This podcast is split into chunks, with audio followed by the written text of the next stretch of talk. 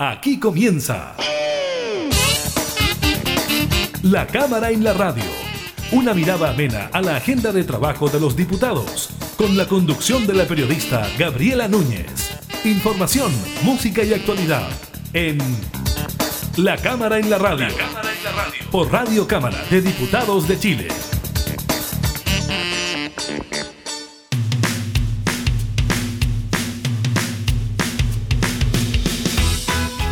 ¿Cómo están? Bienvenidas, bienvenidos a un nuevo programa de la Cámara en la Radio. Estamos junto a ustedes con información legislativa, temas de la actualidad, como por ejemplo todo lo que tiene que ver con el COVID-19. Partiendo por los datos entregados durante esta jornada por el Ministerio de Salud en cuanto a los contagiados y también en cuanto a las comunas que avanzan y retroceden en el plan paso a paso. Estaremos conversando también eh, con el diputado Patricio Rosas, él es médico, integrante de la Comisión de Salud y tiene información bien exacta sobre la vacuna y el inicio del proceso de vacunación en nuestro país luego de la aprobación por parte del ISP, así que estaremos con eso.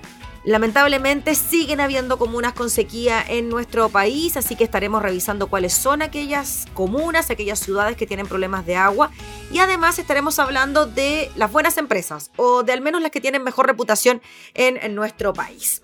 Iniciamos la cámara de la radio.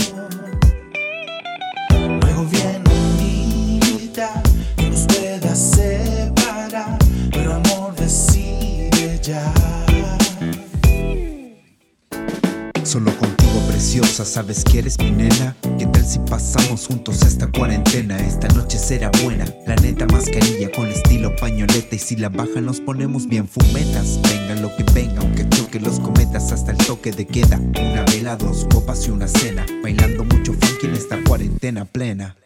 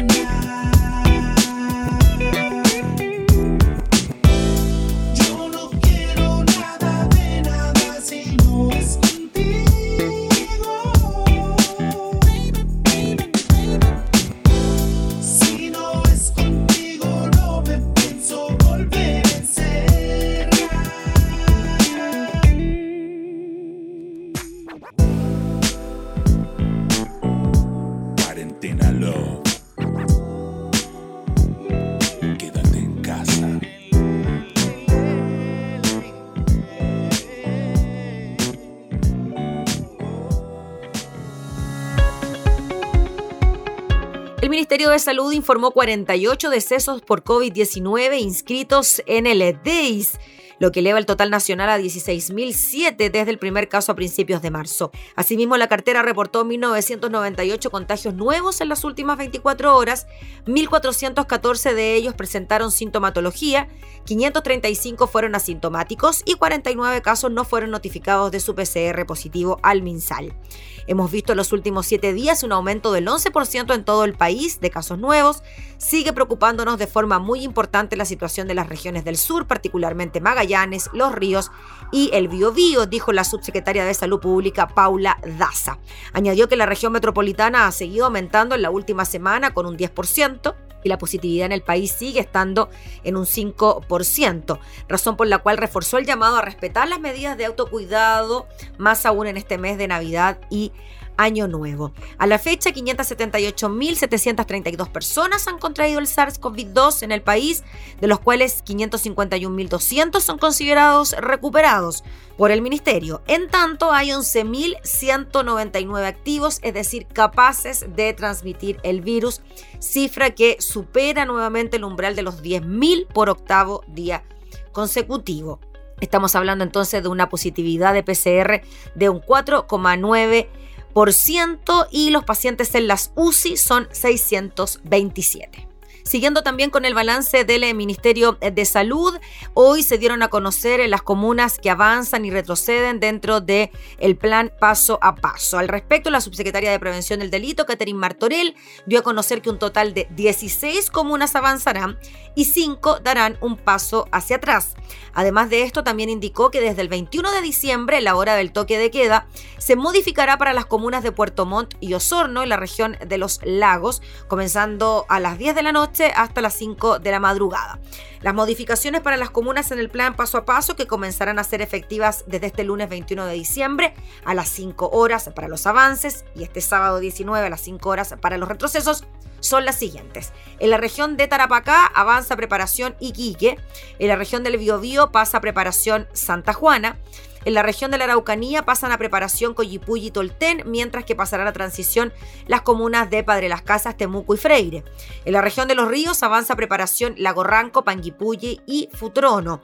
Finalmente, en la región de los lagos avanzará preparación Puqueldón, Castro y Hualaihue, mientras que Chonchi, Kemchi y Keilén pasarán a transición. Por otra parte, las comunas que retroceden en el plan paso a paso son las siguientes. En la región de la Araucanía, Lumaco da un paso atrás a transición y en la región del Maule las comunas de Romeral, San Javier, Curicó y Teno pasan a transición.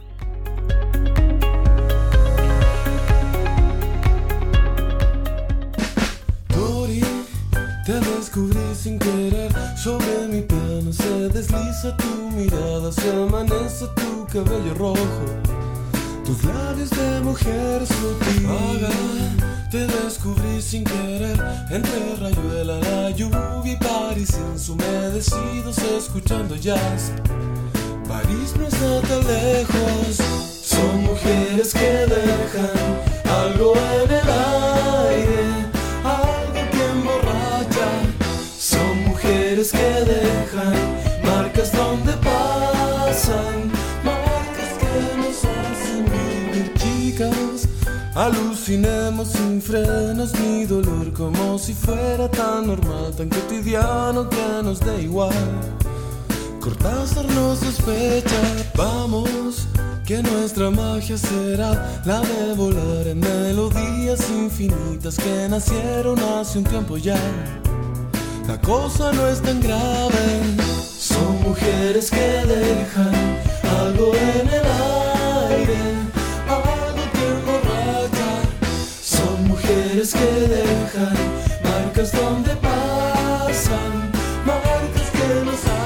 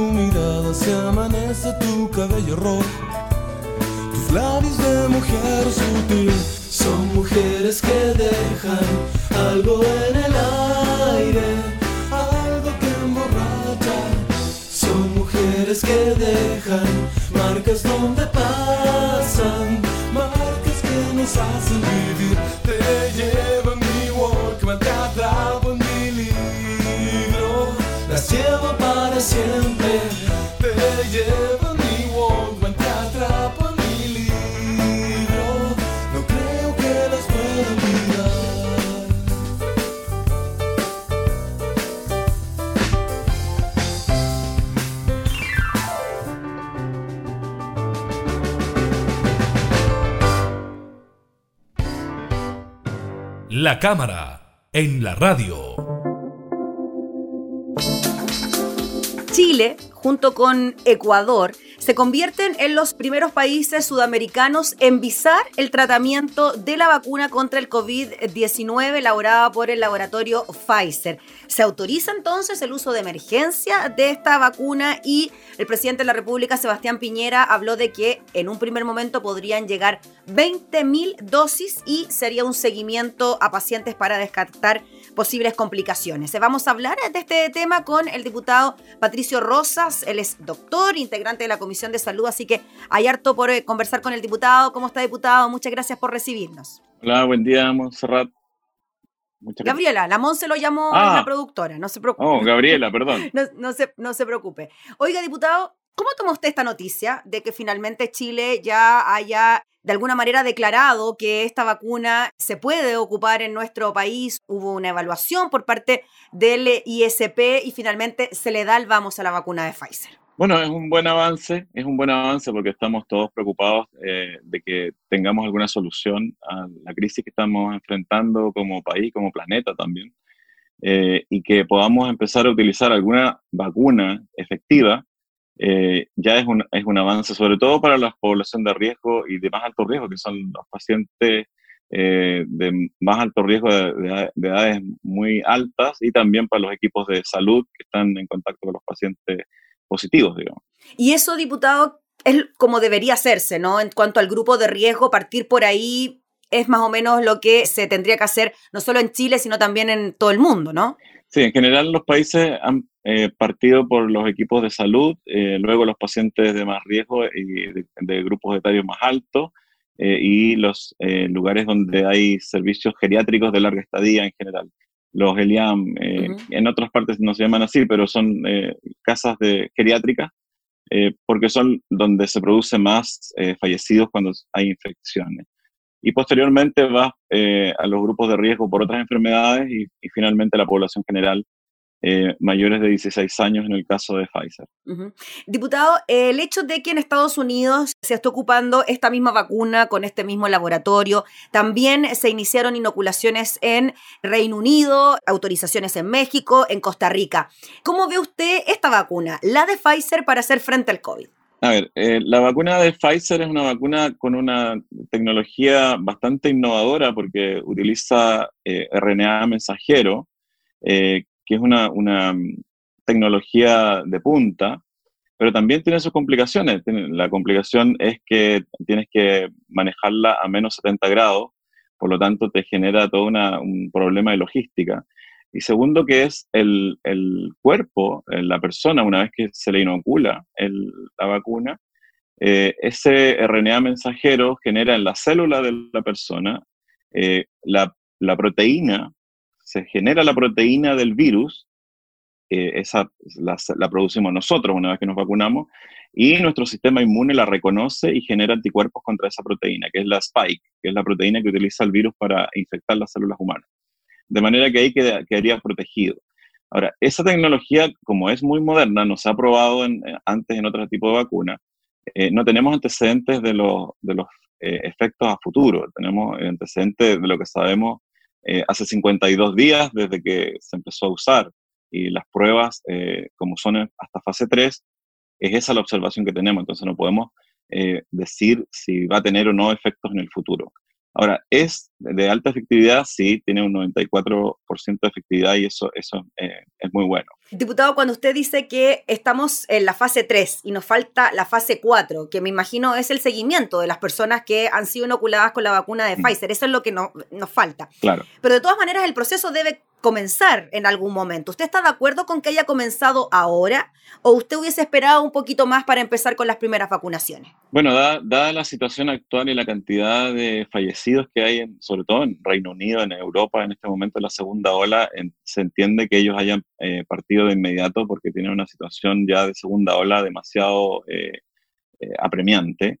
pero nosotros vamos a tener la ventaja, y yo diría que es una ventaja, el que podamos observar unos, eh, de aquí a marzo eh, todo lo que significan los efectos adversos ya en una población de varios millones de personas vacunadas eh, cuando empecemos nuestro plan de vacunación. Así que también es, desde cierto punto de vista es cierta ventaja que, nos da de observación. Ahora, en mi opinión, creo que, que el, el, Estado de Chile tiene que mirar también otra vacuna, que es la de Moderna, que que es mucho más fácil de manejar y muy parecida a las otras que utilizamos en el programa de vacunación, que no requiere los eh, menos 70 grados eh, que requiere de transporte la, la, vacuna Pfizer y que tiene también una, la misma efectividad y sobre todo que tiene un 100% de efectividad en adultos mayores.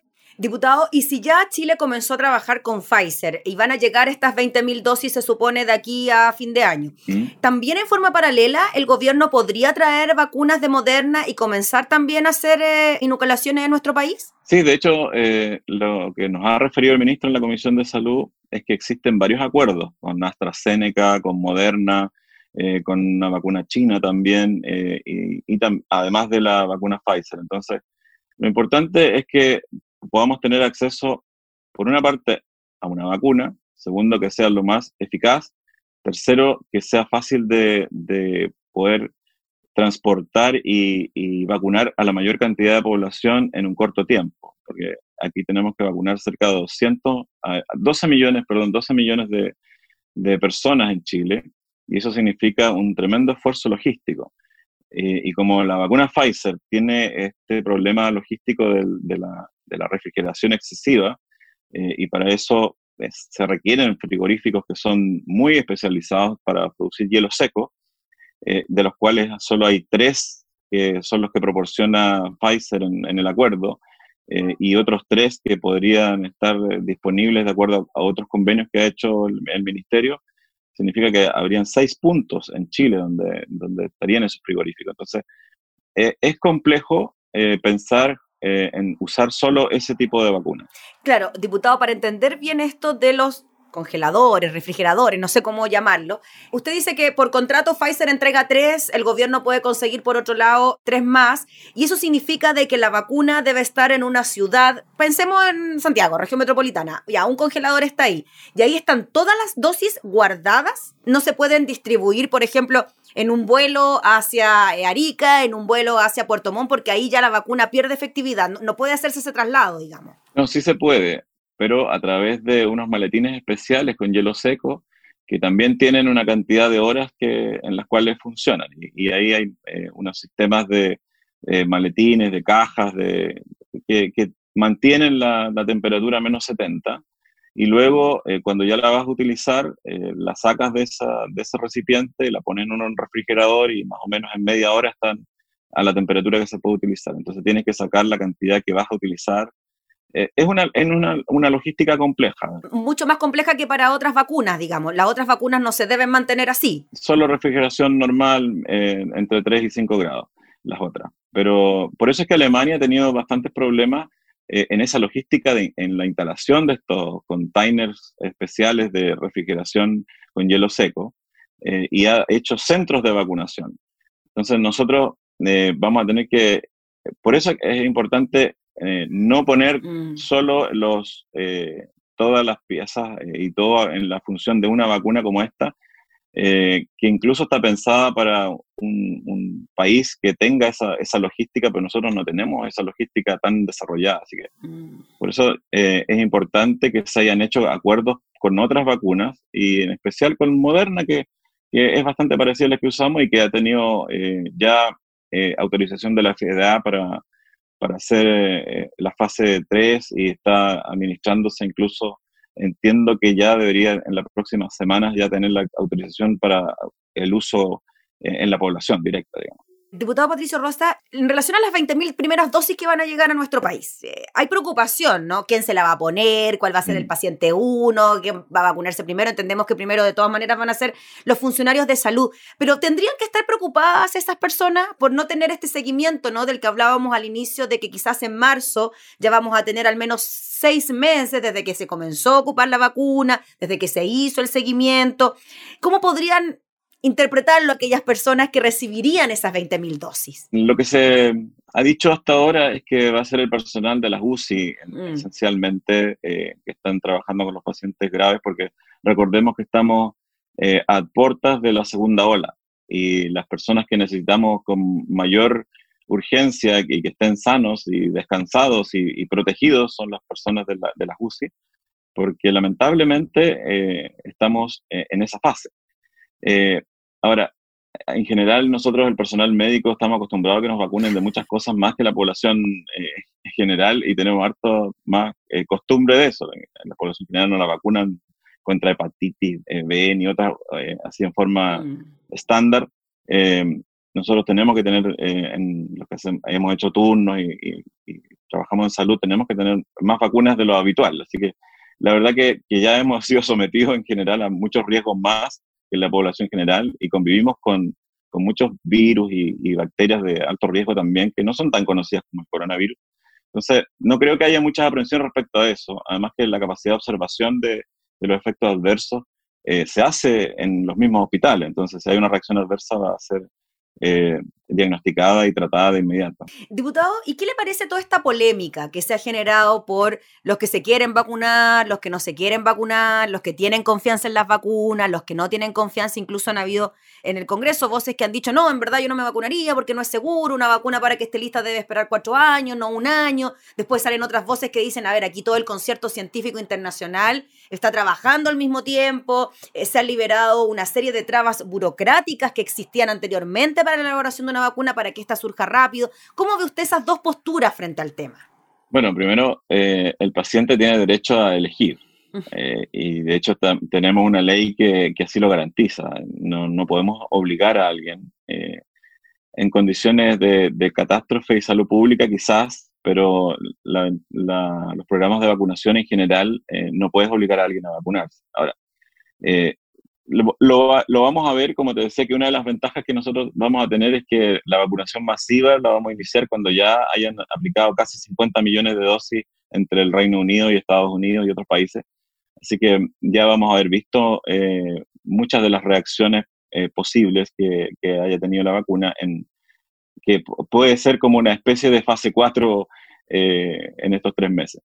Em, no creo que, haya muchos riesgos, salvo los que se han detectado hasta ahora, que son alergias mm. em, que se han manejado eh, como, como, se maneja una alergia grave y han sido un caso eh, en, en, cerca de 50.000 personas. Entonces, es muy parecido a lo que tienen otras vacunas. Eh, en esto hay que tener confianza. El mundo científico no aprueba em, vacunas de este tipo en unas condiciones eh, como las que estamos pasando, eh, sin pasar por altos estándares de, seguridad. Y, y, eso se ha visto eh, en todos los proyectos que, que, hay de vacunas en este momento en desarrollo. De hecho, vamos, vamos a ver muchos tipos más de vacunas, algunas con una sola dosis, otras con refuerzo.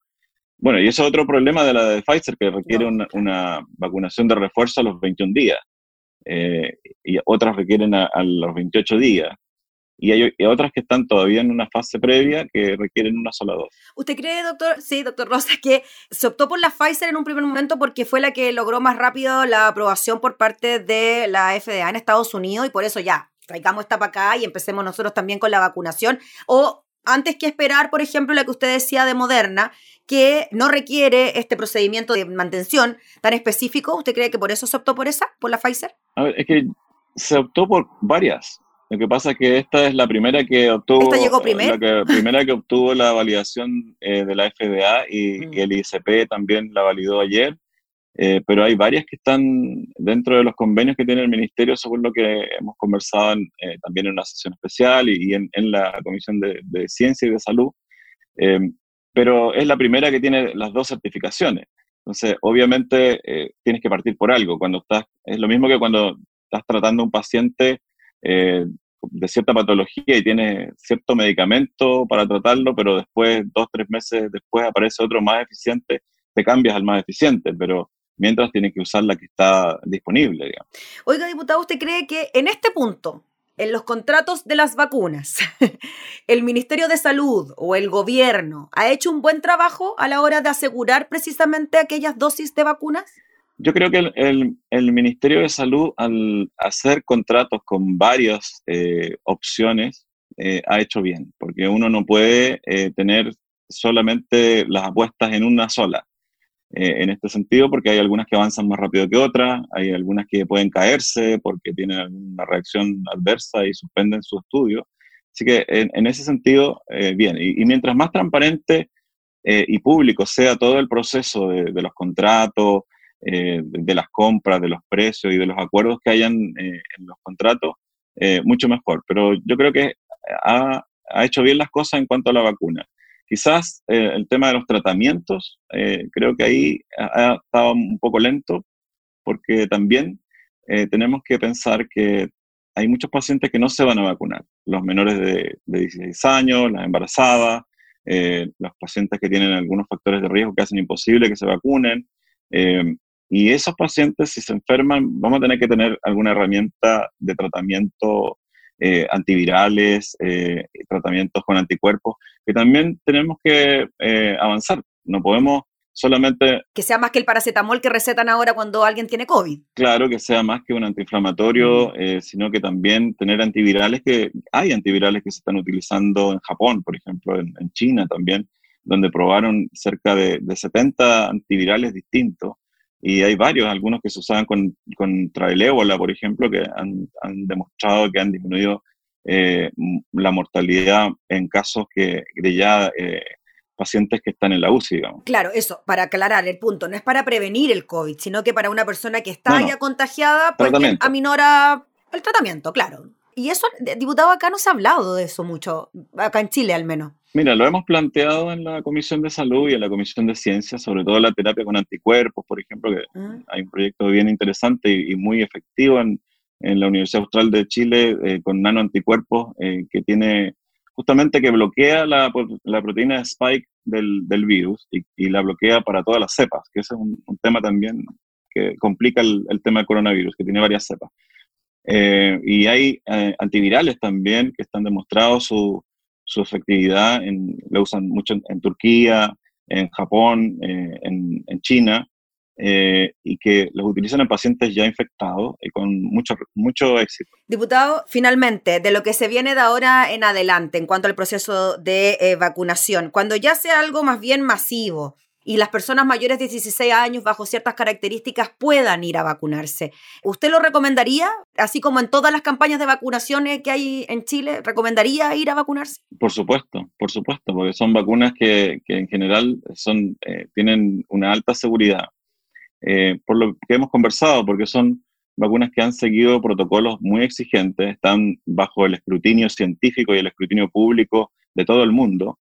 Eh, así que los laboratorios no, no, están improvisando, están haciendo un trabajo muy exhaustivo y también las, eh, todas las casas encargadas de la autorización, toda la, la EMA, la FDA, eh, el, ISP, que son autorizaciones que pasan muchos antecedentes, no, no, solo, no es solamente una firma, se revisan todos los antecedentes de todo el estudio de la vacuna. ¿Y qué le diría usted a aquellos que todavía tienen miedo de la vacuna porque la vacuna se hizo muy rápido? Bueno, que, es un éxito que se haya hecho rápido, que, por primera vez eh, creo que se abordó una vacuna eh, para un virus eh, de esta forma, digamos, tan rápido. Em, y creo que, hay que confiar porque tenemos, por lo menos los estudios que se han hecho son bastante serios y con un número de casos bastante alto. Entonces, Creo que hay que tener confianza.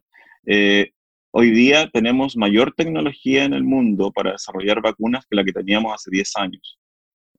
por ello es entendible que tengamos la posibilidad de que en, en, un año prácticamente se haya generado una posibilidad de vacuna. Y la tecnología que se está usando es bastante moderna para, como hablamos al respecto de la de Pfizer, Em, eh, y también las otras que se están desarrollando. Así que hay que tener confianza.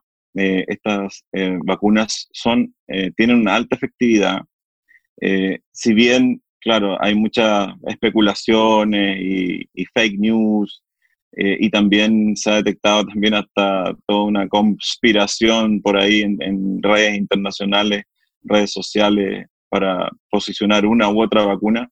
Lo importante son los estudios eh, científicos que se han hecho en los casos en que se les ha aplicado para la fase 3. Muy bien, pues diputado Patricio Rosa, le agradecemos enormemente por el contacto para explicarnos tan bien cada uno de estos puntos que tienen que ver con algo tan importante para toda la población como es esta decisión, ¿no? De vacunarse o no vacunarse contra el COVID. Así que muchas gracias por su tiempo, que esté muy bien.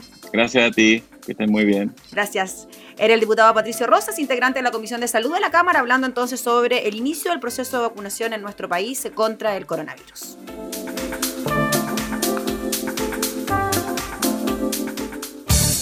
Información parlamentaria, entrevistas, música y actualidad. Todo esto y mucho más en La Cámara en la Radio. La Cámara en la Radio. Con la conducción de la periodista Gabriela Núñez.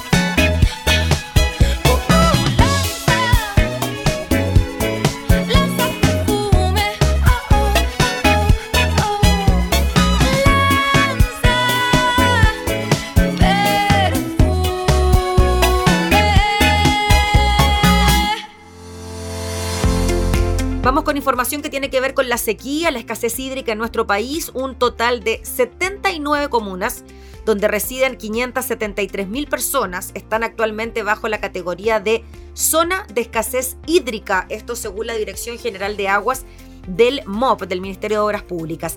El escenario es más favorable este año debido a las precipitaciones que hubo en parte del territorio, en contraste con diciembre del año pasado, cuando 129 comunas tenían esa calificación.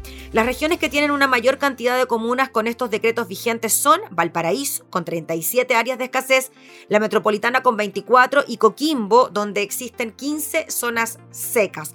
Según consigna el diario La Tercera, en la práctica el decreto permite dar herramientas para disminuir los efectos de la sequía a través de la distribución de agua a las comunidades en camiones aljibe, recursos que entrega el Ministerio del Interior y la posibilidad de que la Dirección General de Aguas, la DGA, pueda redistribuir las aguas si los usuarios no logran ponerse de acuerdo. Varias zonas con este decreto además están en emergencia agrícola por déficit hídrico, las que ascienden a 138 comunas en Chile. El ministro de Agricultura, Antonio Walker, explicó que la situación es mejor que el año anterior desde O'Higgins a Magallanes porque las reservas de nieve son mayores mientras que en las regiones de Atacama a la metropolitana los embalses están con agua para dos años y en Coquimbo también todo eso es positivo.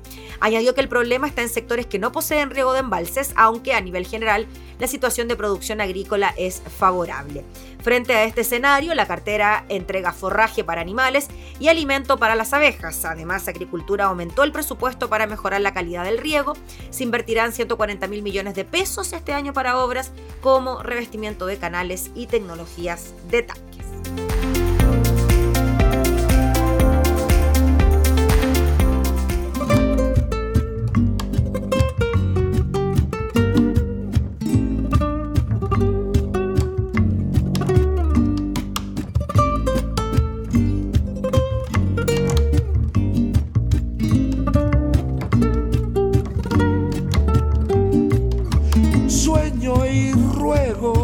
Ay, besarte de nuevo, sí, solo imploro, me perdonen los pueblos. Alto, fuerte, prodigio millonario fui, era dueño, comían de mi mano, porque a mi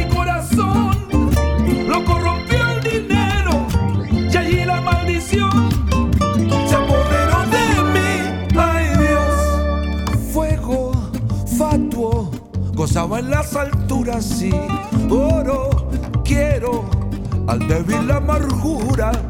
Subí hasta lo más alto y me he quedado solo por culpa del tesoro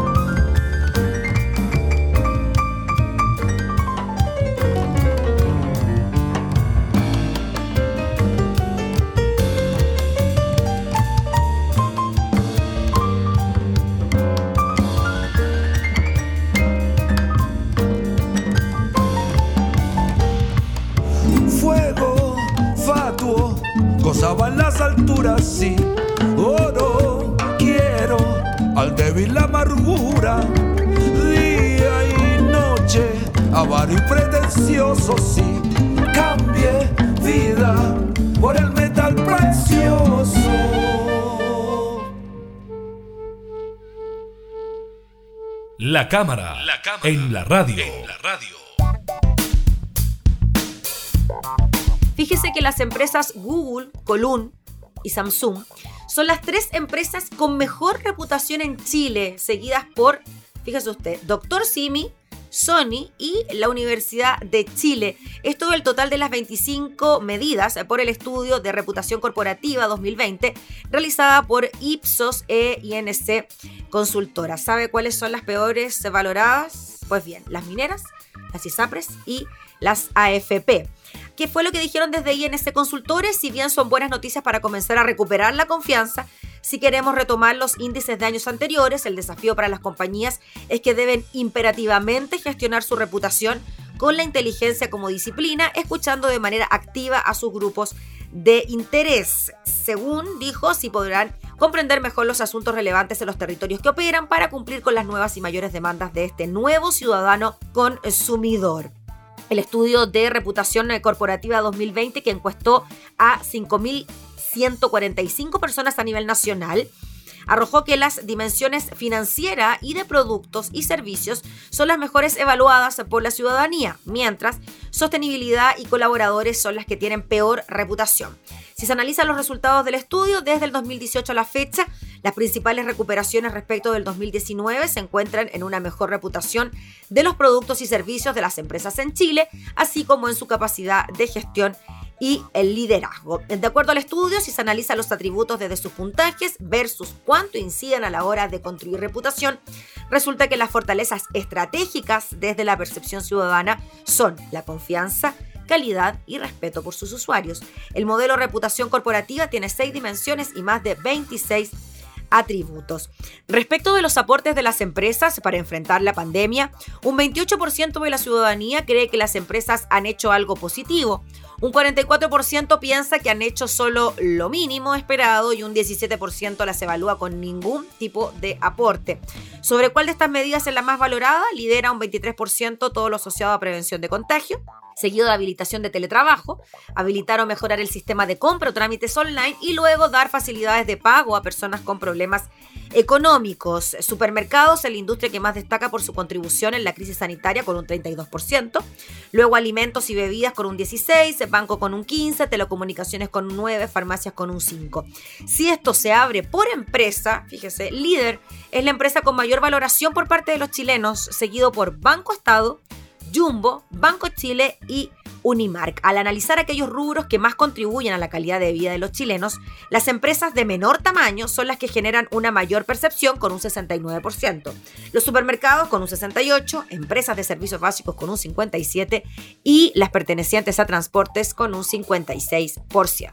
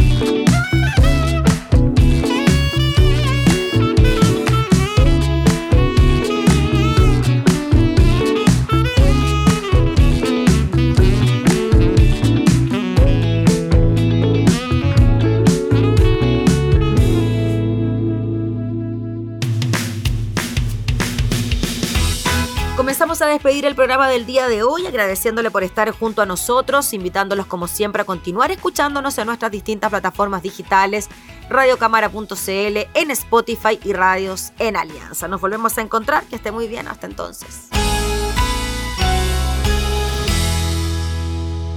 Hemos presentado La Cámara y la Radio, una mirada amena a la agenda de trabajo de los diputados. La Cámara en la Radio, con la conducción de la periodista Gabriela Núñez. Información, música y actualidad en Radio Cámara de Diputados de Chile, acercando las leyes.